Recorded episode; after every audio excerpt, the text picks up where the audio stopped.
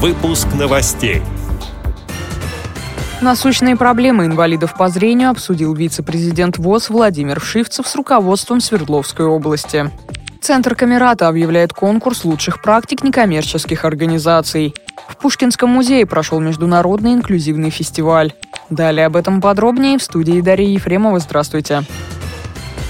Вице-президент Всероссийского общества слепых Владимир Шивцев в ходе рабочей поездки на Урал встретился с временно исполняющим обязанности руководителя администрации губернатора Свердловской области Азатом Салиховым. Переговоры велись на тему длительного отсутствия механизма реализации принятого региональным правительством постановления о внесении изменений в порядок выполнения квоты для приема на работу инвалидов Свердловской области. Заместитель губернатора поручил директору департамента по труду и занятости населения Свердловской области разобраться в причинах столь длительной задержки разработки механизма аренды рабочих мест для инвалидов в регионе. Достигнута договоренность вернуться к данному вопросу в начале октября текущего года, сообщает портал «Медиавоз». Также в ходе рабочей поездки Владимир Шивцев совместно с председателем Свердловской региональной организации ВОЗ Мавзелей Юдиной встретился с управляющей Свердловского регионального отделения Фонда социального страхования Еленой Альшиц.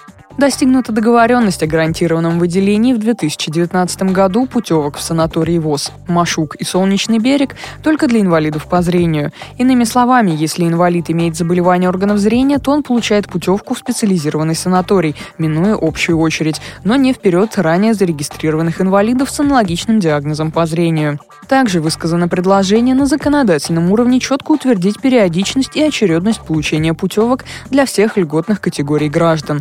По вопросам качества технических средств реабилитации вице-президент ВОЗ рекомендовал четко прописать стандарты и характеристики, которым должны соответствовать тифлосредства для инвалидов по зрению и усилить работу с правительством области. Нижегородский областной центр реабилитации инвалидов по зрению Камерата объявляет конкурс лучших практик некоммерческих организаций «Инклюзия без иллюзий». В нем могут принять участие представители, сотрудники или волонтеры российских некоммерческих организаций, общественных организаций, библиотек, образовательных и реабилитационных организаций и так далее, ведущие просветительскую работу с общественностью по тифлотематике. В конкурсной заявке необходимо описать конкретные мероприятия, способствующие формированию в обществе адекватного понимания проблем и возможностей инвалидов по зрению.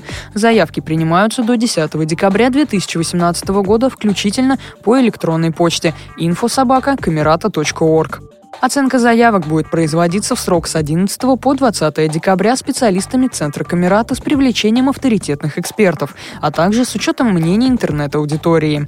Авторы лучших работ будут награждены ценными призами и приглашены для участия в итоговом форуме проекта, который состоится в Нижнем Новгороде в феврале 2019 года. Информация о конкурсе и условия участия в нем представлены в положении, размещенном на сайте www.camerata.org.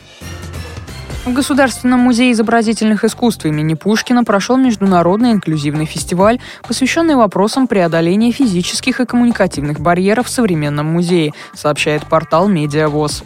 Программа фестиваля включала мероприятия, предназначенные одновременно для людей с ограниченными возможностями здоровья и обычных посетителей. Звуковые и пластические перформансы, спектакли, тактильные мастер-классы, кинопоказы, мультисенсорные работы современных художников.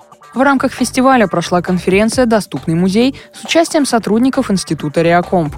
Особое внимание участников конференции привлекло выступление Молли Бреттон из Королевской академии художеств в Лондоне, которая рассказала об опыте реабилитации инвалидов музейными средствами в Великобритании, а также Марии Дрезниной, представляющей Пушкинский музей, и Ксении Карповой из Института русского реалистического искусства в Москве. Все они являются выпускниками авторской образовательной программы повышения квалификации специалист по реабилитации инвалидов музейными средствами и доступной среде в музеях, реализуемой в Институте Реакомп. После выступления спикеров состоялась дискуссия, посвященная вопросам реабилитации инвалидов средствами культуры и искусства. Эти и другие новости вы можете найти на сайте Радио ВОЗ. Мы будем рады рассказать о событиях в вашем регионе. Пишите нам по адресу новости собака ру. Всего доброго и до встречи.